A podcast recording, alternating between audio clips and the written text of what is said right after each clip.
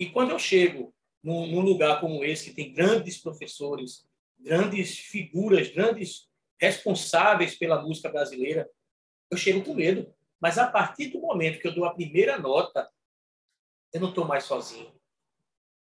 Aí eu estou com Felinho, eu estou com Zumba, eu estou com o mestre Adelso, eu estou com Geraldo, eu estou com a minha música. Então, isso se transforma em, em música de uma forma que eu não tenho medo de tocar em lugar nenhum do mundo com a minha música, com a música que eu sei fazer. Olá, eu sou a Bruna Baroni e este é o Papeando e Batucando, um podcast onde eu e os meus convidados vamos trazer muitas informações, histórias e dicas para a gente aprender, se inspirar e se motivar a seguir fazendo o que a gente tanto ama, que é tocar bateria. O Papeando e Batucando está no ar. E começando mais um episódio, hoje eu vou conversar com Augusto Silva, que honra ter o Augusto aqui. Eu sou muito fã do trabalho dele. Ele é uma grande referência do frevo na bateria. Então eu fiquei muito feliz dele ter aceitado o convite de participar aqui desse podcast. Já adianto que ele vai dar uma aula de frevo aqui pra gente durante a nossa conversa e vai contar um pouquinho da sua história. Então não, não vai ter como a gente não, não aprender, não se inspirar e não se emocionar. E falando um pouquinho sobre o Augusto, ele é integrante da Spock Frevo Orquestra e durante seus mais de 25 anos de carreira, ele esteve em diversas turnês internacionais e acompanhou artistas como o maestro Duda, o trompetista Frank London, a pianista japonesa Makiko Yoneda, João Donato, Gilberto Gil, Sivuca, Dominguinhos, Ney Mato Grosso, Maria Rita, entre vários outros. Então eu queria ter a honra de receber aqui o querido Augusto Silva. Oi, Augusto, tudo bem? Tudo bem, querida. Prazer gigantesco estar aqui, viu? Queria te agradecer por estar aqui. Uma honra ter você participando aqui desse projeto. Que maravilha. Honra minha. É, bom, vou começar com a pergunta clássica, né, de todos os episódios. Por que que você escolheu a bateria? Rapaz, isso é uma pergunta maravilhosa, porque, na verdade, eu não escolhi a bateria. Ela que me escolheu, né? É uma coisa que, que o tambor, ele corria atrás de mim. Eu morava no lugar, tinha uma banda marcial, onde eu escutava as marchas militares e tal. Aí eu saí desse lugar, vim para Olinda, e, e, e, tinha outra banda marcial, é, é, musical, que eu também é, que foi justamente no lugar que, que eu comecei a tocar. Então, eu costumo dizer que, que eu não escolhi a bateria. O meu primeiro instrumento foi saxofone. Né? E, e, e, a bateria que me escolheu, na verdade. E como que ela te escolheu, então? Já que você começou no sax, como que você teve esse primeiro contato? É, rapaz, foi uma história bem engraçada, porque um, um belo dia eu estava estudando saxofone, começando a estudar as escalas, né? As coisas, escala maior, escala menor, escala nordestina que a gente estuda aqui, e faltou energia na escola. Né? E até então eu nunca tinha pego sentado numa bateria para tocar nada, não me interessava. Né? Então, nesse, nesse belo dia que faltou energia, estavam os meninos brincando lá no colégio e tal, e tocando bateria, tocando percussão, o outro tocava trompete, tocava sax e tal, e eu não sabia tocar nada de sax até o momento, né? Eu estava estudando as escalas e tal. E eu pedi para tocar a bateria. E o cara perguntou: tu sabe tocar bateria? Eu digo: não, nunca toquei não, mas eu acho que eu desenrolo. E aí, quando eu sentei na bateria, eu toquei tudo muito feio, claro, né? Tudo muito, muito é, é, bem mal tocado, né? Mas já dava para entender que era um forró, que era um shot, que era um baião, né? Eu disse, meu amigo, não é, não é saxofone que eu quero mais não. Eu vou enveredar por isso aqui, velho. Eu vou querer bateria. Então foi aí que os tambores é, é, me conquistaram de vez, né? E eu costumo dizer que, na verdade, eles me escolheram. Que legal. E aí, logo depois, você começou a estudar já? Como é que foi esse processo?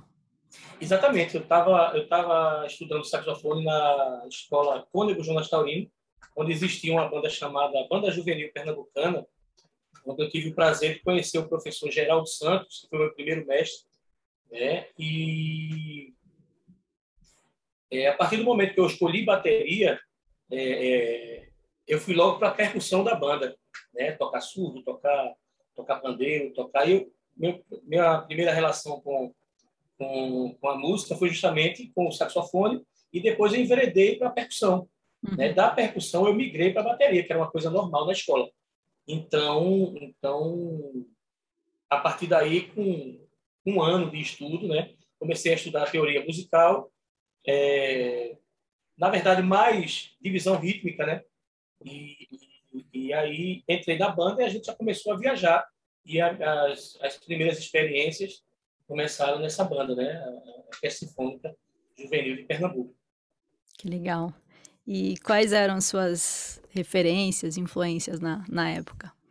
Rapaz, na verdade, nessa época não tinha influência nenhuma, porque eu não conhecia nada.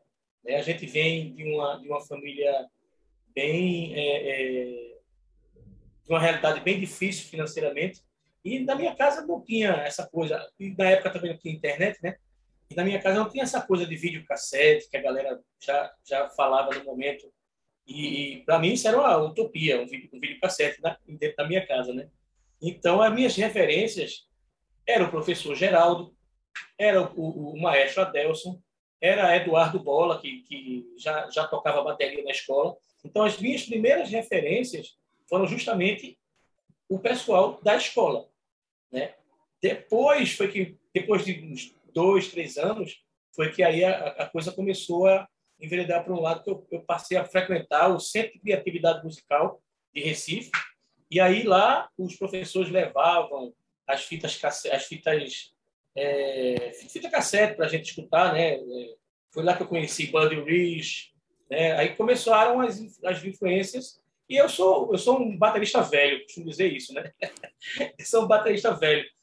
Quanto mais velho o baterista, Buddy Rich, Papa Joe Jones, isso me encanta, sabe?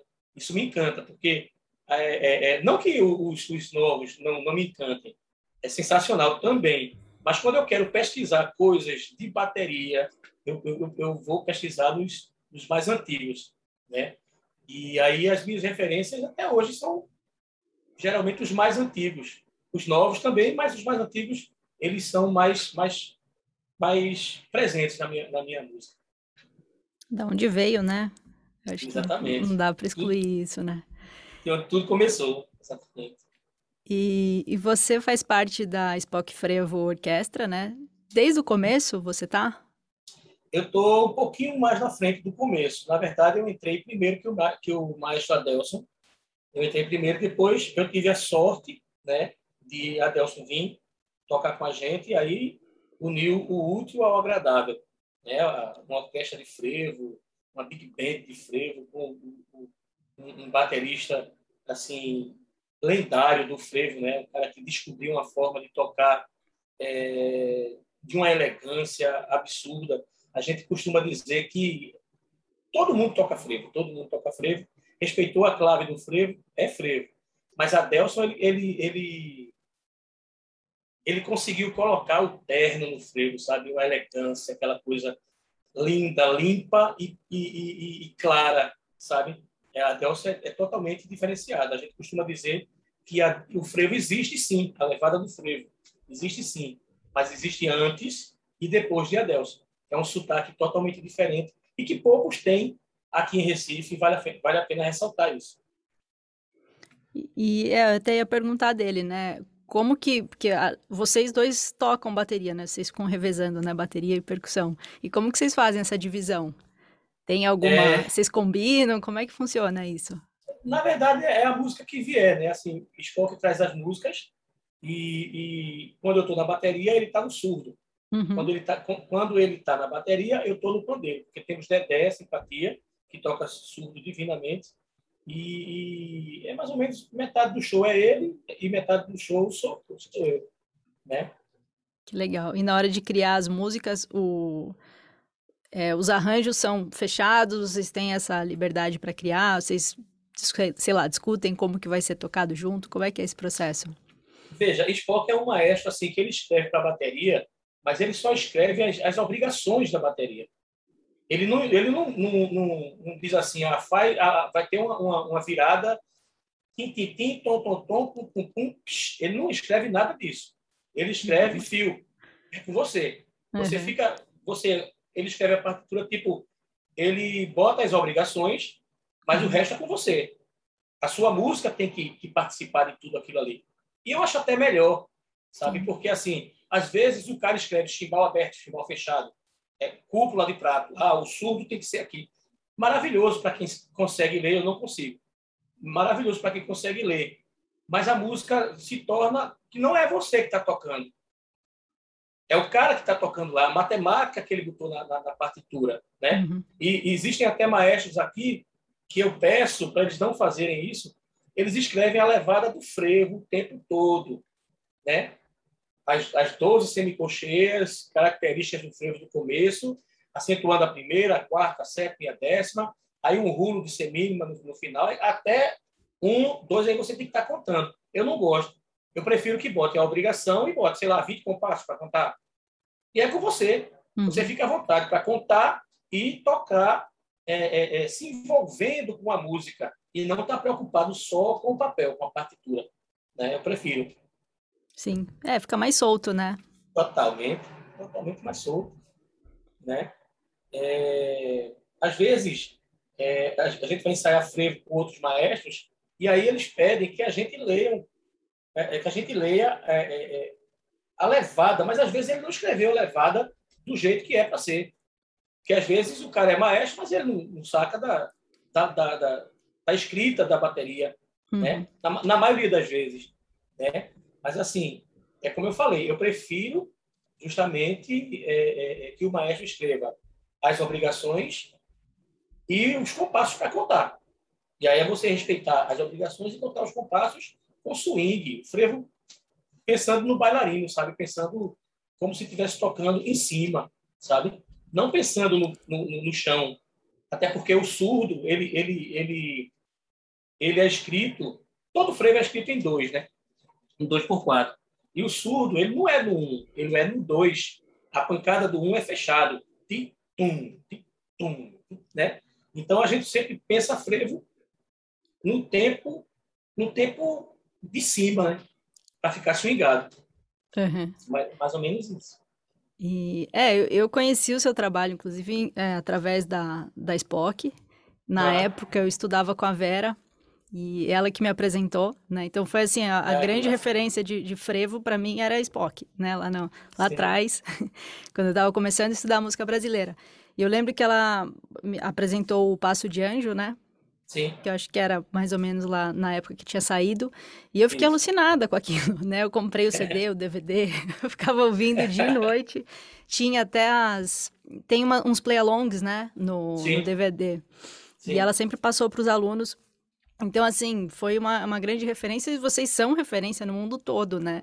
Vocês tinham noção dessa proporção que vocês iam tomar? A gente não tinha, não. A gente, sonhava, na verdade. Tudo começou mais ou menos assim, quando, quando a gente tocou num festival. Acho que era um festival de Cascavel. Acho que é, acho que é Paraná, não é isso? Eu, eu não lembro, não tenho certeza. Salvo engano. Aí teve um concurso aqui em Recife, até então, o frevo era tido como, como música de rua, música de, de, de, carnaval. Não se tocava frevo durante o ano, assim, né? Então, a gente participou desse, desse, desse, desse concurso e quem tirasse o primeiro lugar ia tocar no Festival de Cascavel, era o prêmio.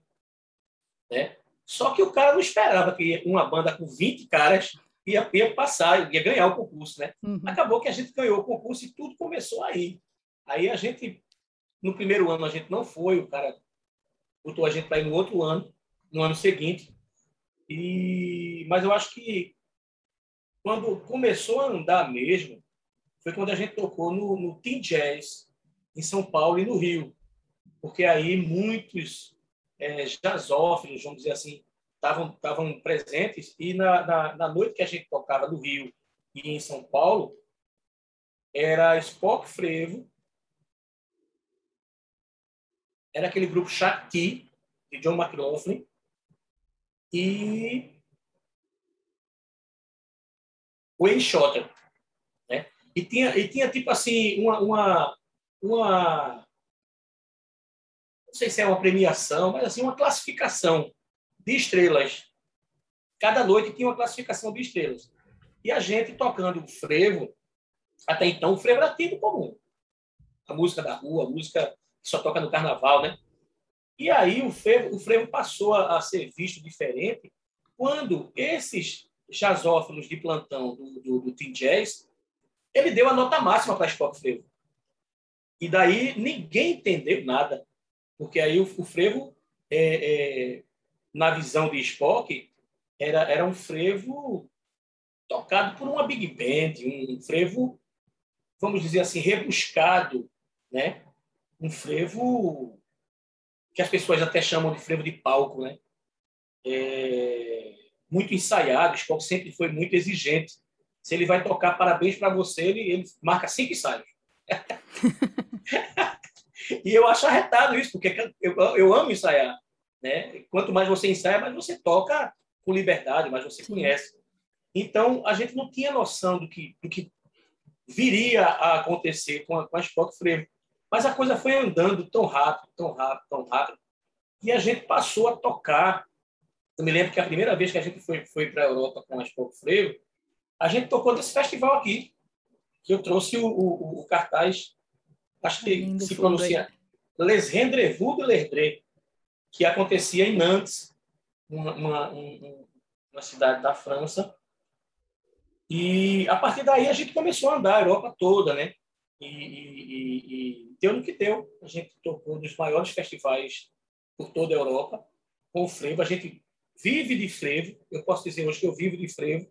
É uma coisa que, que às vezes eu chegava nos lugares e dizia assim, rapaz, a gente vai tocar aí, o frevo nos trouxe para cá. Eu acho que o, nem o maestro mais otimista imaginou que o frevo chegaria aqui, nos traria aqui, na verdade, né? Porque eu acredito que, que tudo bem, a gente vai tocar frevo, mas quem está nos, nos, levando é o frevo, e não nós levando o frevo. Né? Ele que nos leva. Então, então a gente não tinha noção, noção de, de, de quem diria que o Frevo ia abrir show para Steven Wonder, para Bob McFerrin, Richard Connar, Esperanza Spalding, uh, Bruno Mars, é, Chicoria, né? É, é, é, Brian Blade. Bicho, ninguém imaginaria isso. Nem o mais otimista dos, dos maestros imaginou isso, né?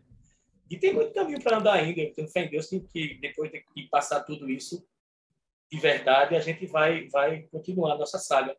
Né? Com nossa, certeza, nossa e não tem, não tem por que não, né? Porque é Exatamente. é muito rico, né? Impressionante. Eu, eu assisti vocês é, aqui no Sesc Pompeia, vocês vieram uma vez. É uhum. impressionante, assim, é, é, um show que todo mundo tem que ver ao vivo, né? No vídeo eu já tinha ficado doida, né? Mas, assim, impressionante, né? Ninguém, assim, a galera abrindo guarda-chuva, né? Tipo, aqui em São é, Paulo, no meio do ano, vira o carnaval mesmo, assim, né? Impressionante. Exatamente. E tem, e tem uma coisa, assim, para o baterista, né? Eu, eu acredito, assim, que como baterista, eu acho que o, o, o trabalho mais difícil que, que eu já enfrentei é tocar com uma big band, sabe? E mais uma big band de frevo que toca que toca uma música assim é, pouco vista no mundo. Por mais que a gente tenha feito, mas a gente tem muito que fazer ainda.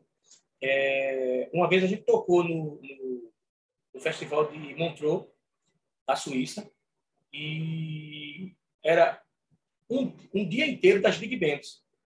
E o cara, o dono do festival lá, o cara, o manda-chuva, ele, em momento nenhum, foi ver Big Band nenhuma. Mas quando tocou a Big Band de freio, uma música que ele, que ele não conhecia, ele foi bater lá para aplaudir, para falar sobre a banda e tal. E voltando a, a, a falar sobre um trabalho difícil, eu acho que, para mim, o trabalho mais difícil de, de, de, de, se executar é um, um trabalho com uma Big Band, sabe? E mais uma Big Band que não pode sobrar, o baterista não pode sobrar nota, sabe? Por exemplo, tem, tem coisas na, na, no frevo que, na maioria das vezes, a bateria ela tem que se comportar como uma das peças do naipe de metais. Né? Então, se o naipe atacar, pá, pá, pá, pá, pá, pá, sabe? E Spock, ele escreve muito curto, sabe? E tem umas, umas casquinhas de banana, tipo pausa de cocheia. É diferente de pausa de semicocheia. Né? E mu muita gente se engana. Lá vem a música. Tá, tá, tá, tá, né? Então, se você ataca, bicho, é muito difícil tocar com as pop frevo, porque para onde você olhar tem doutor em música. Todo mundo é mestre.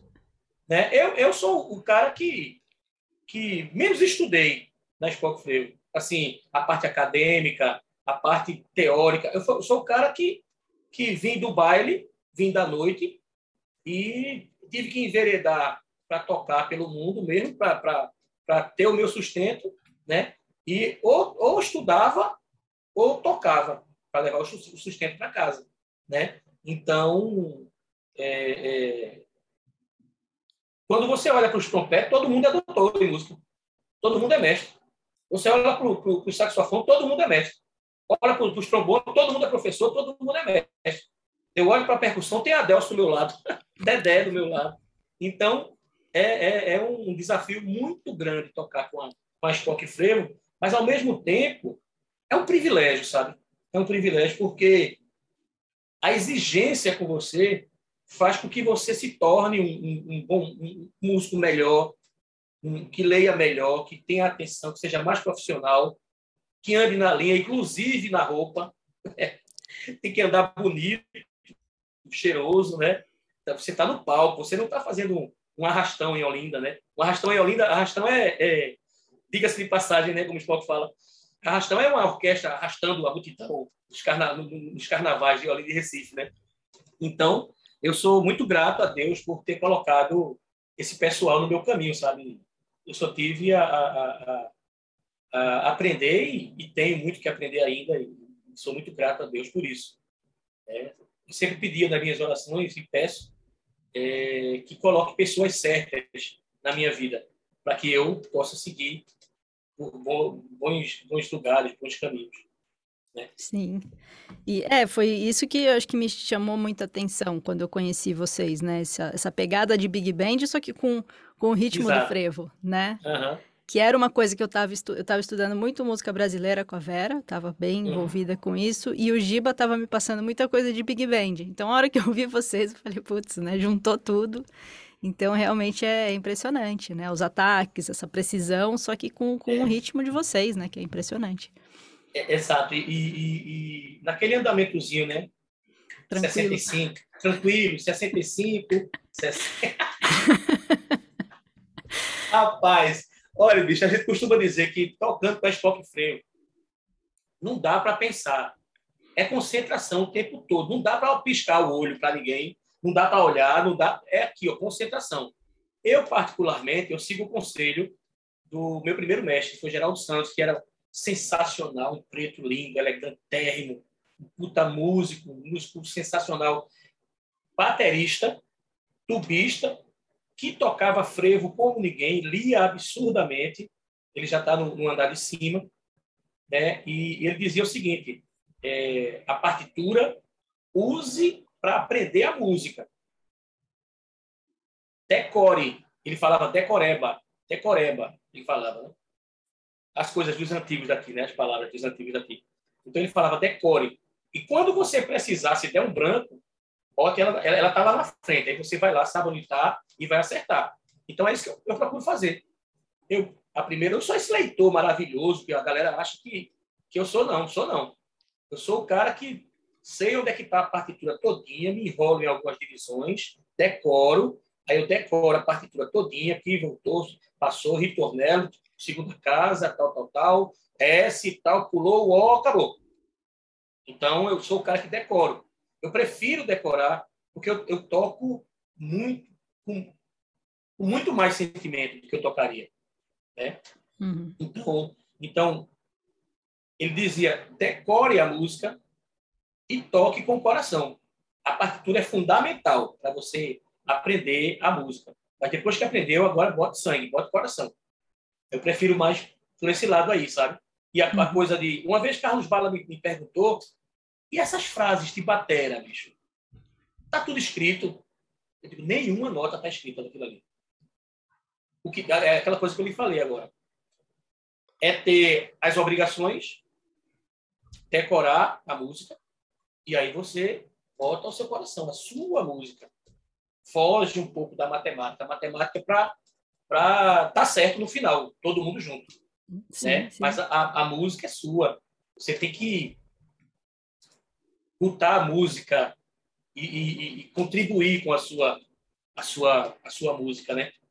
É, não, não estranho ser eu chorar não, viu? Eu sou, eu, eu sou chorão. Tá certo, tá certo. Pode acontecer.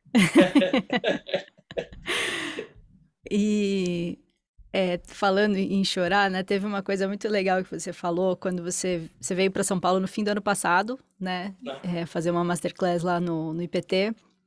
E, e, você falou de uma frase que o Inton Marsalis falou do sobre a Spock, né? Você quer falar Exato. ela para gente? Então o Inton Marsalis ele ele nos convidou para para Nova York, né? Na Lincoln Center, a Jazz at Lincoln Center. Então é, é outro lugar que eu diria que, que a gente nunca imaginou tocar. Né? Foram duas, duas noites e duas entradas assim, sensacionais. E houve um momento na, na, na, na apresentação que ele pegou o microfone e disse: Senhoras e senhores, eu quero apresentar para vocês o novo jazz do mundo, Spock Flavor Orchestra. Eu falo isso, eu fico todo arrepiado porque o Wilton Marsalis é, é, é, um deus do jazz, né? É, ele é ele é um, um cara é, é, outro nível, é, é outro cara, é, é, outro, é uma entidade do jazz, vamos dizer assim, né? E o cara pega o microfone e, e, e fala uma coisa dessa, é, é, de você dizer assim, porra, zerei o jogo, né? E, e foi isso, a gente ele ele veio para cá, inclusive ele veio para Recife, teve um festival chamado do Frevo Jazz que ele veio, né? Foi na verdade foi um intercâmbio. Teve esse intercâmbio de a gente ir para Nova York e eles vieram para cá. E foi sensacional a experiência, né? Sensacional. Tem, tem uma cena fora do palco que eu me lembro que foi muito muito legal. Nos, no, nos corredores dos camarins tem alguém fazendo aniversário e é, a, a orquestra dele vinha de um lado tocando tocando parabéns para você em jazz e a gente tocando tocando parabéns para você em frevo. Isso foi foi emocionante, foi sensacional. Legal. Sensacional. Que legal. É, não tem, não tem como, né? Acho que qualquer um fica arrepiado é né, com essa história. Sensacional. É, bom, eu falei do, da vinda, né, que você. Da, da Masterclass Isso. que você fez aqui em São Paulo. Uhum. E lá você apresentou um material, assim, que eu acho que não existe, né? Posso estar enganada, mas eu acho que eu nunca vi. É, focado na caixa do frevo, né? E, e, é um material que você falou que tá, né, tá, vai lançar de alguma forma, não sei exatamente como. E queria que você falasse um pouco disso, né? Como que você começou a, a estruturar esse material, por que que você quis fazer isso? Uhum. É, esse material deve estar sendo lançado ainda esse ano, se Deus quiser, porque a gente trabalha assim com irmãos que uhum. é brodagem. A gente vai fazendo um pouco aqui, um pouco ali. Por exemplo, hoje de manhã a gente trabalhou na caixa do freio, né? E uma das coisas que que me incentivou muito a fazer a caixa do frevo foi justamente a falta de material no mercado, falando de frevo, porque quando a gente fala de frevo, na verdade, o frevo tem vários aspectos. Né? O frevo, quando você fala de frevo, você logo lhe remete à folia, carnaval. Beleza, é isso também. Né? Mas o frevo tem a dança, tem os metais, tem os arranjos, tem o cantor, né? tem a festa popular frevo. Né? Mas tem um, um, um nicho do frevo que é muito pouco falado, que é justamente a levada do frevo os meus mestres, Geraldo Santos, Adelson Silva, é, é, Melo, seu Júlio, Paulinho, é, é Bola, eles não se preocuparam de deixar a, a, essa, é, é, essa, esse material para as próximas gerações. Eu me preocupo, eu me preocupo porque por exemplo, o sotaque que, que Geraldo tocava frevo, eu consegui assimilar. E depois disso, eu tive a sorte de conviver com Adelson e consegui assimilar o sotaque dele também. E a minha levada já é uma mistura da de Geraldo com a de Adelson, e que o meu filho está tocando esse sotaque também, por conviver com a gente. Né? Então, hum. uma coisa que me incomodava muito na, na, na, na, na, na literatura do frevo, propriamente dita, é que não tenha um, um material que ensinasse a um cara que quer tocar frevo no Japão a, a, a, a facilitar a vida dele, né?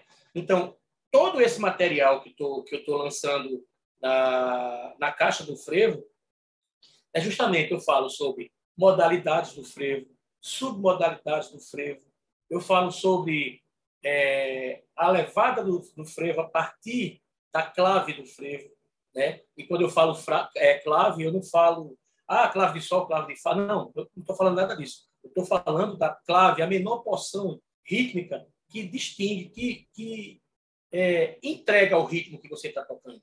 Né? Quando eu falo clave, a, a, o frevo ele tem cinco acentuações. Né? Se a gente pensar em quatro, tá, tá, tá, tá, tá, tá, tá, tá, tá, tá, tá, tá, tá, tá, tá. Quando a gente pensa na levada do frevo, eu sei que o frevo é escrito em 2 por 4, mas o ciclo se completa em 4. Uhum. A gente lendo uma partitura que qualquer maestro escreva aqui no Recife, a gente vai ter que ler em 2. Mas como o ciclo se transforma, se, se completa em 4, eu penso em 4 para explicar a levada do frevo. Então, o que é que eu faço? Eu faço aquela coisa do dividir o frevo em duas partes. A levada do frevo em duas partes eu pego as 12 semicolcheias, tocando alternadamente, acentuando a, a primeira, a quarta, a sétima e a décima semicolcheia. Né? E pego, da forma, pensando na forma que a Delson toca, as, esse grupo de sextinas que não são tocadas é, é, alternadamente. É tocado direita, esquerda, esquerda, direita, direita, esquerda, como se fosse um six-tuck roll, né? Então, eu explico dessa forma. A primeira sextina é atacada. Por isso, as cinco notas da clave. Tac, tac, tac, tac, tac, tac, tac, tac, tac, tac, tac, tac. Todo mundo toca frevo. Mas o que muda é a forma que você vai preencher essa clave. Né? Se você preenche é frevo clave está lá. Uhum. Se você preenche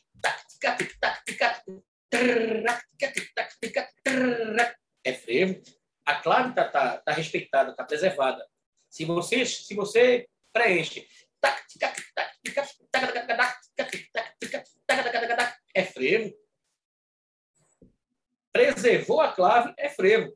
Agora, existe um negócio chamado sotaque. O sotaque a, a, a, a forma que você toca. Então, em São Paulo toca frevo, respeitou a clave, toca. Lindamente. Salvador toca frevo, a clave é diferente de Salvador. E eu mostro isso na minha aula. Hum. A diferença da clave de Salvador e a diferença da clave é, de Recife. A clave de Salvador, o frevo de Salvador, na verdade, ele é tocado todo em semicocheia e tocado alternadamente. Só que a última semicocheia que, que antecede o começo do próximo compasso é acentuada. Fica tac, tac, tac, tac, tac, tac, tac, tac. Tac, tac, tac, tac, tac, tac, tac, e sempre alternando. Tac, tac, tac, tac, tac, tac, tac. E aí, caracteristicamente, no frevo de Salvador, não tem tanto tanta obrigação com os metais. O frevo de Recife, ele, ele tem por obrigação, como o professor Geraldo dizia, que a caixa cante o frevo todo sem perder a levada.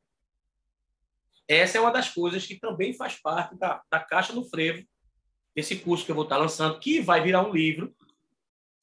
E é uma das coisas que eu explico. como acentuar junto com os metais sem perder a levada do frevo. Então, esse, esse é o curso, a levada, do, é a caixa do frevo, que eu vou estar lançando logo mais. Então vai ter. Logo menos, se Deus quiser. Esperamos. Então vai ser curso, né, vídeo e, e o livro também. Isso. É isso. É o... Primeiramente, a gente, a gente vai lançar o, o, curso. É, estamos tentando é, lançar em, é, com legendas em inglês e em francês. E, e porque eu quero alcançar o máximo de pessoas que eu puder ensinando essa levada, né? É, é, é um sonho muito grande que eu tenho de, de, de passar para as pessoas que estão vindo, da nova geração, a forma que Geraldo tocou frevo, a forma que Adelson tocou frevo, a forma que eu estou tocando frevo, a forma que o meu filho está tocando frevo. Esse sotaque né, é, que aconteceu é, nesse, nesse, nesse, nesse tempo da música, eu, eu tenho a preocupação de, de, de deixar para as próximas gerações. É mais ou menos isso. Sim, é um material lindo, assim, o que você trouxe, eu acredito que seja bem mais extenso aí no, no, no, curso, mas o que você trouxe foi, foi sensacional, assim, um monte de coisa que, que eu não fazia ideia, foi legal que você tocou muito também, a gente viu, né, muita coisa ali. Nossa. Que, que é, é, o que você falou, esse atacar e manter a levada é a parte difícil, né? Manter é o swing, difícil. manter tudo acontecendo, né? É a parte Exatamente. mais difícil. É, é, é, eu, eu, creio, eu creio que a levada, às vezes as pessoas fazem assim, dizem assim, a levada do frevo, como vocês tocam, é muito difícil. Essa é a parte mais fácil. Essa é a parte mais fácil. É. Não, não, não querendo dizer assim, ah, é impossível de tocar. Não é impossível de tocar. Não escreve. Então não é impossível de tocar. Né? Tá lá, 12 semicolcheias, primeira, quarta, sétima e décima, um rulo de semínima, ou como você queira preencher, tá lá, frevo, respeita a clave é frevo. A matemática do frevo, da forma que eu passo, até minha netinha toca. Né? Minha netinha, que vai fazer um ano agora, até ela vai tocar. Agora, tá aí a entender o sotaque, a, a, a, tocar com o swing do frevo, não só o frevo, mas qualquer outra, o jazz, o funk, né? o, o afro, a música de matriz africana, ela, ela, é, cada uma tem sua peculiaridade, hum. cada uma tem sua forma de tocar. É a mesma coisa, bicho, eu me acho horrível tocando samba. Eu resolvo o samba, eu resolvo, porque eu vim do baile, eu vim do baile, eu tenho que tocar, né? A lei-me Deus é o fim do nosso amor. Eu tinha que tocar. Eu tinha que resolver. Mas aí eu vou ver Kiko Freitas tocando, vou ver Ramon tocando, vou ver Márcio Bahia. Eu chego e fico triste. Eu digo, bicho, eu toco nesse samba, não. É, é o sotaque, né? O que você é falou. o sotaque. Celso de Almeida, o lindo Celso de Almeida, meu Deus do céu. Que é isso. Né? Mas, assim, é o sotaque de cada música. Com o frevo não é diferente. Né? É, é diferente você, você comprar no iFood ir na feira comprar os ingredientes. É, é bem diferente. e, e foi, eu não sei se você lembra dessa história, né? Que teve uma vez que eu estava indo tocar em Recife, aí em Recife, né? E aí eu te mandei uma mensagem. Lembro. Né? No fim, foi tão corrido que a gente nem conseguiu se falar direito, mas assim, uhum. é, me surpreendeu a, a sua resposta, né? Que foi muito sincero, muito humilde, né? Da sua parte, que eu falei assim, ah, vamos tentar marcar uma aula, alguma coisa, né? Se, se der tempo, se der certo com os nossos horários. E você falou, ah, não, eu não sou professor. não sei se você lembra disso. Eu vamos lembro, tomar um café, lembro. a gente fala de música. E uhum. eu fiquei surpresa, né? Porque eu estava super disposta a marcar um horário, pagar pela aula e tudo mais. E você né, falou: não, não, não tenho o que ensinar, não sou professor. e eu acho que quando você veio para cá trazer esse material, para mim, acho que foi a aula que eu estava esperando desde aquele ah, ano. Que massa. Né? Que maravilha. Então é muito eu legal poder ver você com esse material, né? Eu acho que era ah, uma coisa massa. necessária, né? Eu fiquei muito feliz com essa, essa, esse convite de Giba Faveli, porque Giba, Giba é um irmão, Giba é um é um dos caras mais lindos que eu conheço na vida, assim. É, é, costumo dizer que Giba, eu conheci ele há, sei lá, 10 anos, acho que tenho 10 anos, mas eu, eu, na minha cabeça, no meu coração, eu, eu tenho Giba como um, um, irmão, um cara que eu conheço desde a barriga, sabe? A gente é amigo de, de sempre, né? É, é, ele é um cara desse. E, e, o convite foi um desafio foda para mim, aquele, aquele, convite. Porque eu, eu nunca queria imaginar que quando eu chegasse na, na, no IPT, estava lá Carlos Bala na plateia. Meu aluno, meu, meu aluno Carlos Bala, ó. Aí tava Giba, tava você online, tava Daniel Oliveira online, Celso de Almeida foi lá. Puta, meu, bicho, foi um desafio assim. Mas assim, também com a certeza e a segurança do que, de que o que eu ia falar lá, eu conheço. Sim. É, é o conhecimento empírico que eu vivo desde os meus 18 anos. Então, eu, eu fiquei muito feliz com o resultado quando eu pedi para cada um falar sobre o que, o que clareou na, na, na, mente de cada um sobre o frevo e tal. Tinha gente que não sabia nem que existia modalidades de frevo, submodalidades de frevo. Então, então eu fiquei muito feliz, muito feliz. A gente já vai, já está armando Acho que outro por aí, viu? Vamos, vamos, vamos pensar Bom. em outro para gente, a gente para o IPT de novo. Precisa. é, eu falei para o Giba, quando eu vi, né? Até eu fiz online, mesmo estando em São Paulo, que estava corrido com os horários aqui das aulas. Eu falei, não, mas não dá para perder. Vou fazer online para não perder o material, não. É porque e... é o seguinte, quando. desculpa, pode, pode falar, pode falar. Quando, quando se fala de música, né? Eu sou, eu sou o cara, como falei, que, que menos estudei a parte acadêmica. Mas eu fui o mais que estudei, um dos que mais estudou a parte empírica. A minha vivência é muito grande, sabe? Isso eu não estou falando aqui com empáfia ou com, com qualquer tipo de soberba. Não, é a minha vivência. Isso eu posso passar. E quando eu chego num, num lugar como esse, que tem grandes professores, grandes figuras, grandes responsáveis pela música brasileira, eu chego com medo eu chego com medo. Mas a partir do momento que eu dou a primeira nota, eu não estou mais sozinho. Aí eu estou com Felinho, eu estou com Zumba, eu estou com o mestre Adelso, eu estou com Geraldo.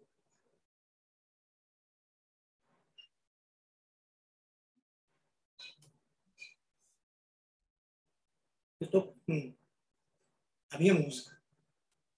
Então, isso se transforma em, em música de uma forma que eu não tenho medo de tocar em lugar nenhum do mundo com a minha música, com a música que eu sei fazer. É mais ou menos isso. Olha o choro. Tá certo. E você passa isso na sua música, é impressionante, né? É, é, é, é, o que eu mais amo fazer, sabe? Eu acredito nessa música de uma forma que eu acho que poucos acreditam, assim, como baterista, né? Porque às vezes a gente vê assim num lugar que tem tanta gente boa, tanta gente tocando, mas não se, não se interessam em tocar a sua música. Ah, Augusto, mas por que tu é um endosser internacional da Pearl? Por que tu é, tu é endosser daquilo? É... Isso não fiz nada. Eu toco uma música que ninguém toca. Isso chama atenção. Só isso. Uma vez um grande baterista gospel falou para mim assim, Augusto, eu queria tocar no, nos lugares que você toca. O que é que eu faço? Aí eu disse, toca a tua música. Tu só toca música de americano, pô? né? Então, é. eles ficam sem entender quando eu apareço num lugar que, porra, o cara tá tocando frevo em tal lugar. Porque até então, é como eu falei, o frevo era aquela coisa do carnaval, aquela coisa da folia e tal. Tanto é que, que quando a gente foi fazer a logo do meu prato, do prato signatura e do frevo signatura Augusto Silva, aí Piero, que é o cara é responsável, a gente bota uma sombrinha. Não, não, não. Não tem nada de sombrinha aqui, não né, sobre meu prato tem que ser a coisa mais elegante da, que possa existir com relação ao frevo, né? É, é, com os pés fincados na, na, nas, nas raízes, mas com os olhos e principalmente os ouvidos voltados para o mundo. Né? Então, meu frevo é por aí. Eu faço questão de dizer que eu respeito as minhas raízes, tenho o maior respeito do mundo pela minha ancestralidade, da minha música, do frevo, mas que eu tenho a minha mente voltada para o mundo. Pode tudo no meu frevo. O meu frevo é, é, como se fosse um pássaro que tem a necessidade de, de visitar várias árvores. E eu saio visitando. Com esse projeto Augusto Silva e Frevo Novo, a gente toca muita coisa do, do, do Fusion. A gente toca muito. Você escuta o frevo. Você escuta o frevo de raiz, com certeza. Mas você escuta o Fusion, o jazz. Você escuta várias vertentes da música pernambucana, como Cavalo Marinho, como, como Maracatu, Ciranda, coco, baião, né? Que não precisa ir muito longe para fazer essa, essa fusão maravilhosa que é a música pernambucana e brasileira. Sim, e eu ia perguntar sobre esse projeto novo seu. Sim. É... Ele já está disponível, né? Eu, eu vi algumas coisas já no YouTube. E fala Sim. um pouquinho desse projeto. As músicas são suas? Como é que foi a, esse processo Rapaz, todo? O, o Augusto Frevo Novo, ele nasce a partir de um incômodo que eu tinha muito grande de, de, de ver que o frevo ele tem que ser renovado. Não é esquecer o tradicional, porque o tradicional vai existir sempre. Ele tem que ser é, é, retocado, revisitado, né? Então, uma coisa que me incomodava era que tem um festival aqui de frevo todo ano, da prefeitura e tal, e a galera fazia os, os frevos, tocava no festival e engavetava os frevos. Eu disse, mas não pode não, bicho, tem que tocar, porque aí vai renovando os arranjadores, os, os, os maestros, né? Tudo isso. Então, eu comecei a, a, a, o lance do, do, do Augusto Silva Frevo Novo pensando nisso.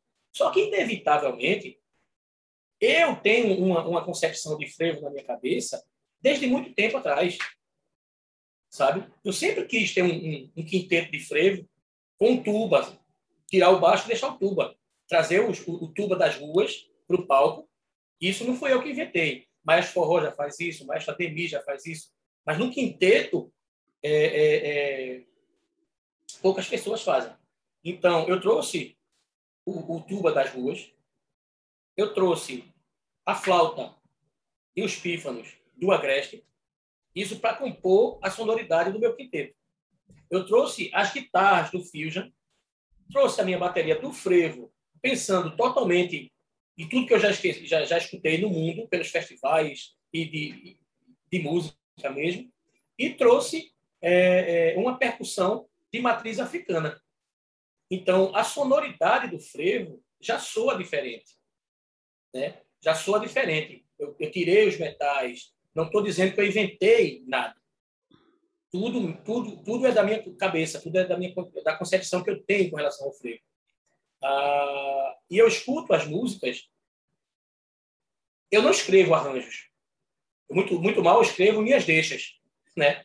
Ah, aqui tem, tem uma cocheira, tem 400 cocheiras, eu deixo, faço minhas deixas. Mas na minha cabeça, o arranjo está pronto.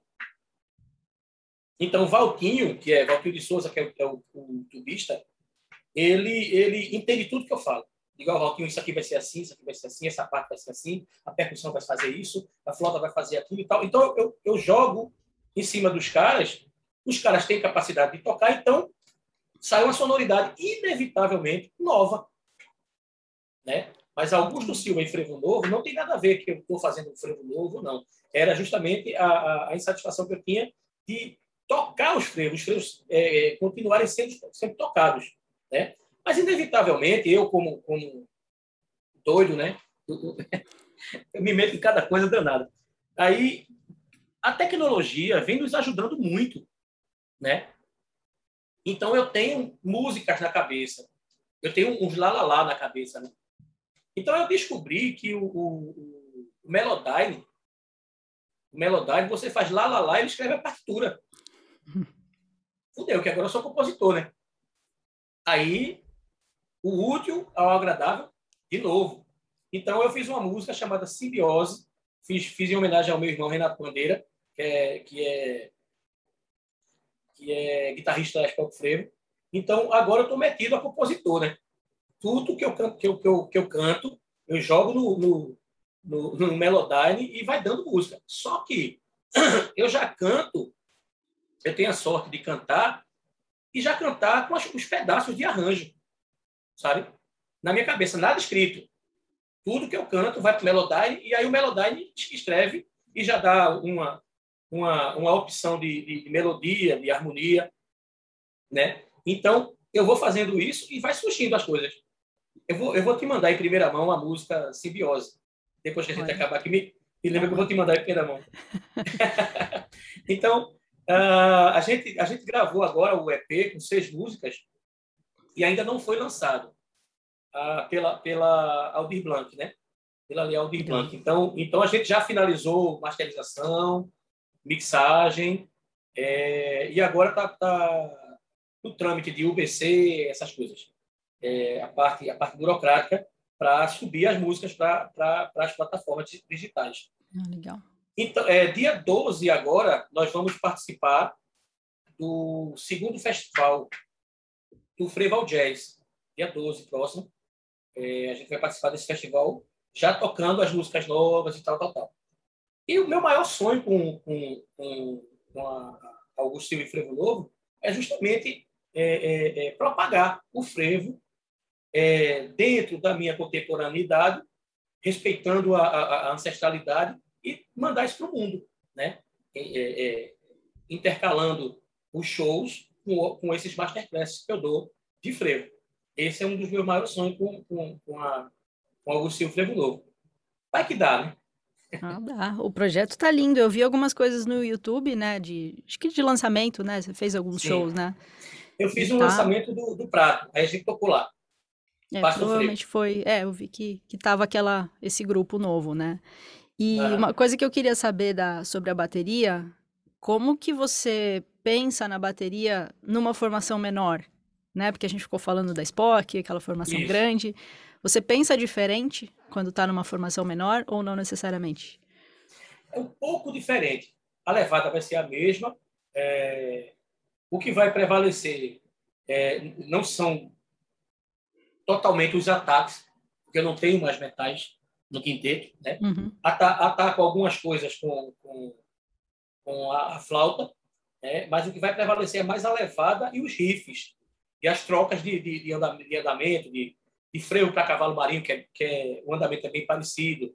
Né? A, a mistura da, da, da, da, do frevo com, com a percussão de matriz africana, que até então o frevo não tem as coisas que os instrumentos que compõem a levada do frevo é, é, caixa, surdo e pandeiro, né? E aí fechou e o meu percussionista é, Gilberto Bala ele está implementando um instrumento chamado ilu.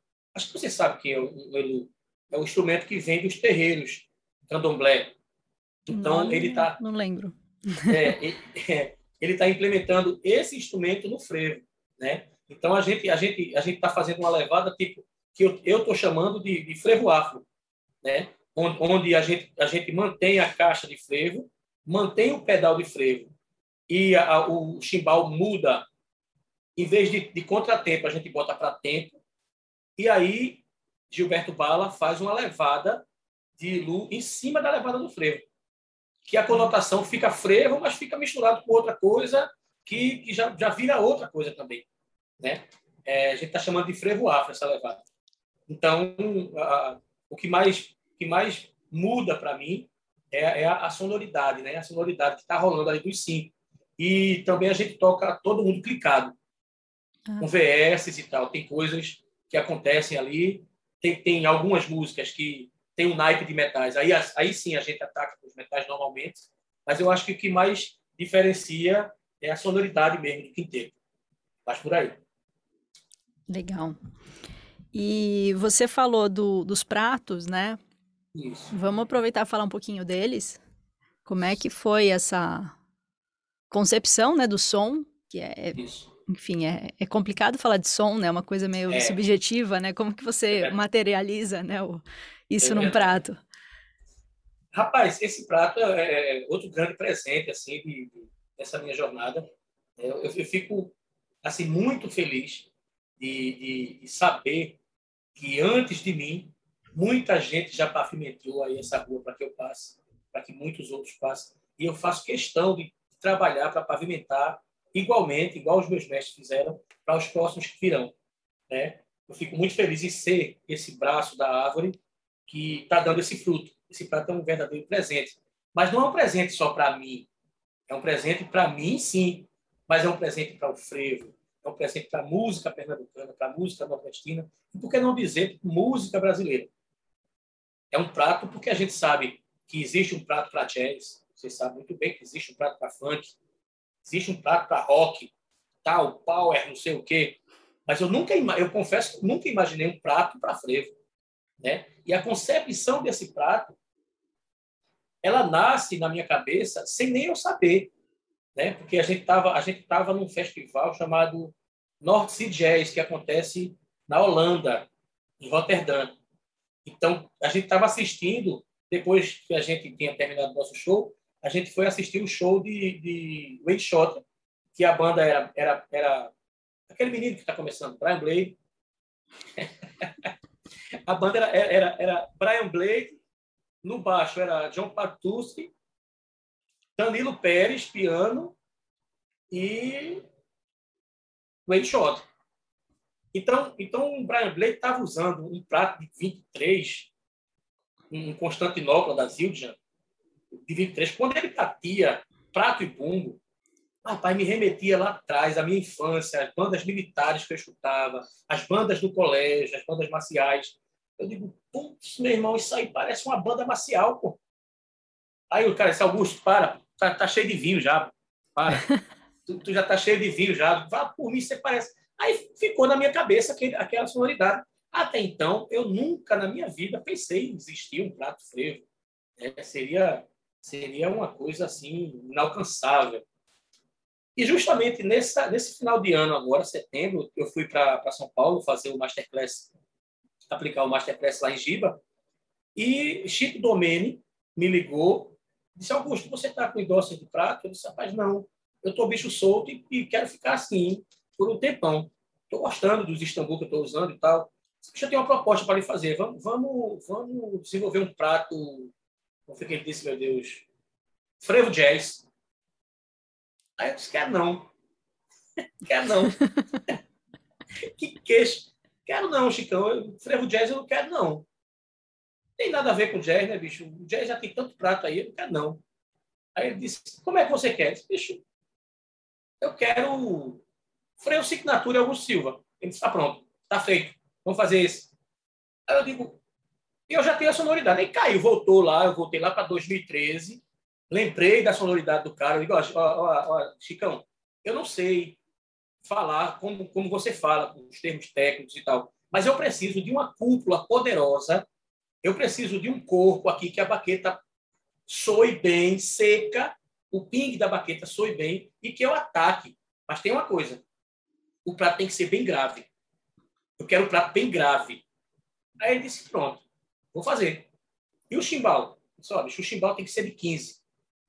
O chimbal tem que ser de 15, embaixo tem que ser flat, com três furinhos, em cima, visual todo de Constantinopla, pensando no som de Constantinopla. Chico, ele é tão sensacional que o condução, ele acertou de primeira. Jura? Ia perguntar quanto tempo, ah, né? Quantas levas. Não, desculpa. O, o chimbal, o, hi-hat, ele acertou de primeira. E o, o, o condução, o ride, ele acertou de segunda. Porque quando ele trouxe o, o, o ride, eu, que coisa linda, meu Deus do céu. Aí o vovô chorando, né? Emocionado e tal. então, ele me mostrou, aí, toca nele, Chico, toca nele, toca nele, Chico, toca nele. Aí quando ele tocou, aí eu disse, tá faltando som aí. Tá muito preso. Eu quero mais som. Toca na, na, na cúpula. Aí ele, não mexa aí, tá tudo certo. Aí ele tocou no meio, tá, tá, tá fraco, o som tá, tá pequeno. Eu quero mais som. Toca na borda. Aí tocou na borda, abre, abre mais, abre mais. Aí ele passou mais um dia trabalhando no prato. Caramba. E quando ele me mostrou a perfeição do, que, do som que estava na minha cabeça, ele conseguiu extrair o som que estava na minha cabeça e colocou no prato. O chimbal, o hi-hat, ele acertou de primeira. De primeira, acertou assim. Eu digo, meu irmão, o que é isso, bicho? Eu quero tocar nesse prato, bicho, mande logo. então, a gente passou aí, sei lá, acho que dois meses, dois meses, três meses, entre, entre a conversa e a concepção do prato. E, e, e a gente fez um lançamento lindo. O Chico veio para cá, a gente tocou lá no, no, no Passo do Frevo, que é um museu do frevo. Quando você vier para cá, vou te levar lá. Inclusive, quero lhe levar no Pasto Frevo com tempo, né? Se você tiver tempo. Levar no Pasto Frevo, levar na casa de Adelson, que é lá em Gravatar, uma cidade que fica a uma hora, uma hora e meia daqui, para a gente conhecer ele, para você conhecer a, a, o mestre de perto. E, e foi isso. O, o, prato é um presente sensacional dos deuses. É, então você tem o, tem o Hyde e o, o hi-hat. Isso, já estou pensando aí no, no, um ataque. no creche. É. No creche é. E eles estão disponíveis no, no mercado? Tá, sim, não, já tá. Tá, tá disponível é, na, no Batera Clube. Tem lá. Legal. Vou deixar o, o link aqui na, na descrição. Maravilha. E, e antes da, da gente encerrar, uma coisa que eu acho que seria legal você falar, porque pelo menos eu, né, quando comecei a ter contato, né, o pouco que deu com o frevo, para mim as, a grande referência eram vocês, né? Uhum. E porque aqui a gente não conhece, né? Se for, né? Infelizmente, né? A gente não tem o contato assim tão, né? Uhum. Não sei as músicas, né? Explodidas, coisas do carnaval, essas coisas. Uhum. Mas a gente não tem contato real, né? Com o frevo, que é, a gente acha que conhece, né? E, e, é muito pouco, pelo menos aqui em São Paulo, né? Falando sudeste, sul, acho que a coisa não chega direito. É, que referências você indica para o pessoal que quer estudar, está começando a estudar o frevo? Exato. Veja, é, a gente é, é, muito pobre ainda de, de, métodos falando de frevo, falando sobre as coisas que o frevo exige para um baterista tocá-lo. Mas o que eu indico é que escute, por exemplo, tem vários discos que a, quem mais gravou disco aqui de frevo foi Adelson Silva, meu pai. Então, então procura na internet é, é, Tem, tem vários. Bota Carlos Fernando. Carlos Fernando, anotem aí. Carlos Fernando, Frevo. Então vai aparecer vários, vários e vários discos é, é, é, de homenagem ao Frevo. E todos esses discos é a Delson tocando.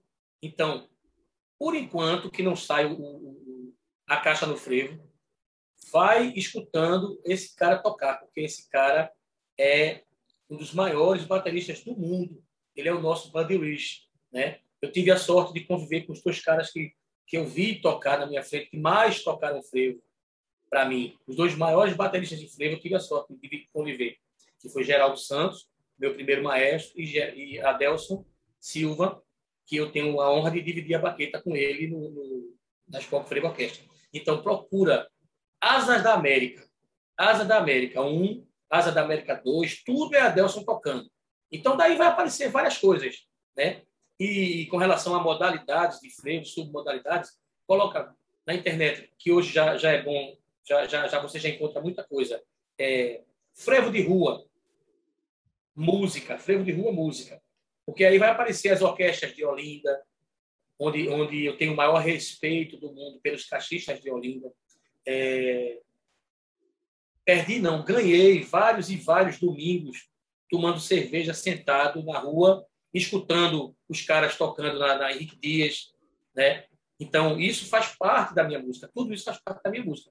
Então, isso que eu estou indicando, se você escuta, você já vai ter um, um contato mais próximo com, com, com o frevo, né? É isso, mais ou menos essa, essa, essa coisa. Enquanto o, o, a, a, o, o, a caixa do frevo não chega, né? Ah, sim. Aí vai estar tá tudo pronto, né? Exatamente. tudo escrito, tudo explicado.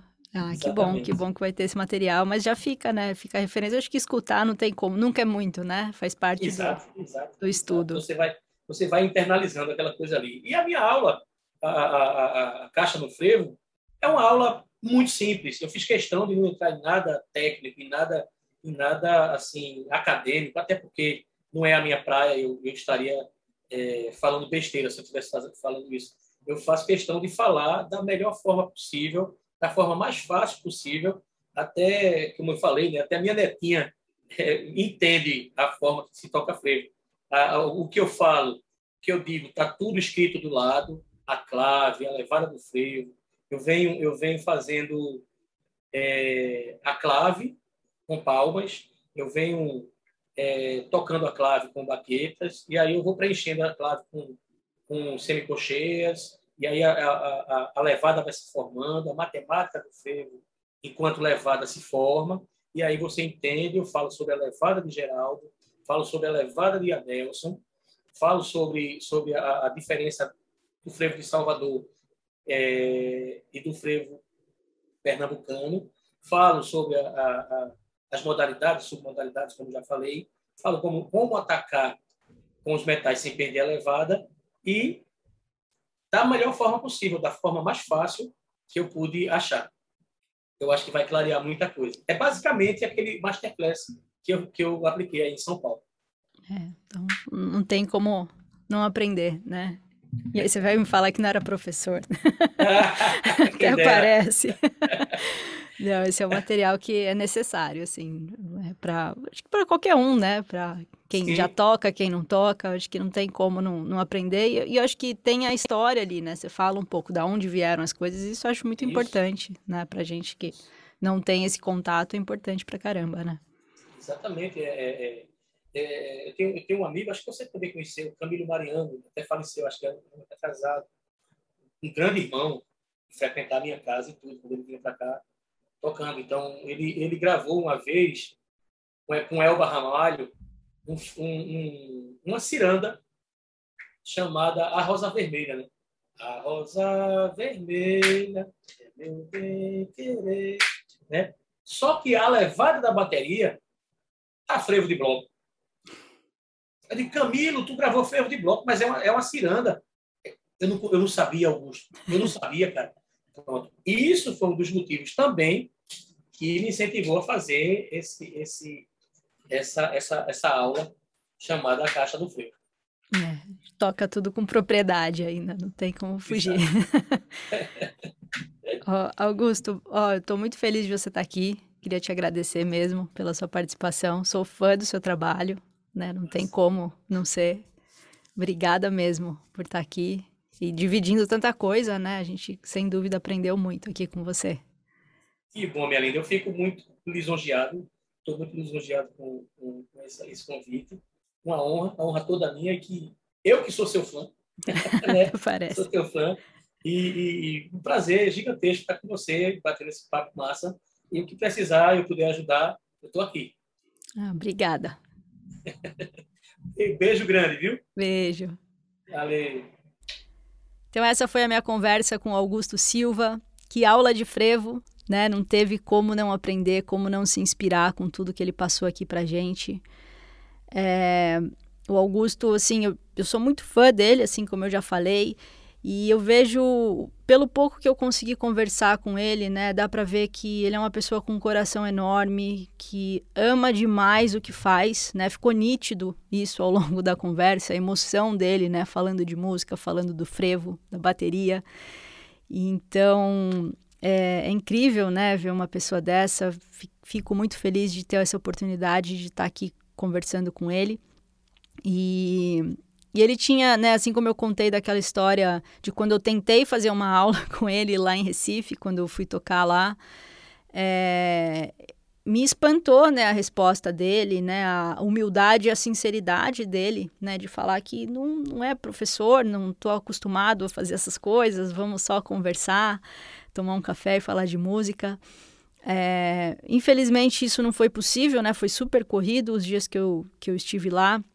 E hoje saber que ele vai ter um material disponível é, me deixa muito feliz, né? Porque é algo que eu quero estudar mais. Já tive um gostinho lá naquela masterclass que ele fez no, no IPT. Aprendi demais, né? Muita coisa clareou, muita coisa eu não sabia também. Então, fico muito feliz dele poder estar tá reunindo esse material para a gente conhecer mais, né? Infelizmente, aqui no Brasil a gente acaba não conhecendo muita coisa da nossa música, né? Muita coisa que não está próximo da gente, a gente acaba não conhecendo. Então, é, é uma ótima forma de dele não deixar isso morrer.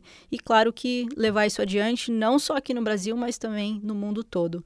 Então, assim que esse material estiver disponível, vale muito a pena conferir. E, claro, confira é, essas dicas que ele passou, né, para a gente ouvir, que eu acho que é uma parte importante do estudo também, a gente ouvir as músicas, ouvir essas referências. Então, vale a pena procurar tudo isso que ele falou. E, claro, ouvir o trabalho dele, tanto com o Augusto Silva e Frevo Novo, quanto com a Spock Frevo Orquestra, que a gente falou bastante aqui. É uma aula, né, ver ele tocando com esses projetos. Então, espero que você tenha aproveitado esse episódio, tenha aprendido muito, assim como eu. E a semana que vem eu estou de volta com mais um convidado. Até lá! Então este foi o episódio de hoje. Se você gostou, deixe a sua avaliação e dependendo de onde você está ouvindo ou assistindo esse episódio, deixe a sua curtida, seu comentário e aproveita para me contar o que achou e o que mais ou quem mais você gostaria de ver por aqui. Também não deixe de compartilhar com seus amigos esse papo cheio de informações. Muito obrigada por ficar comigo até aqui e até o próximo episódio. Boa semana e bons batuques!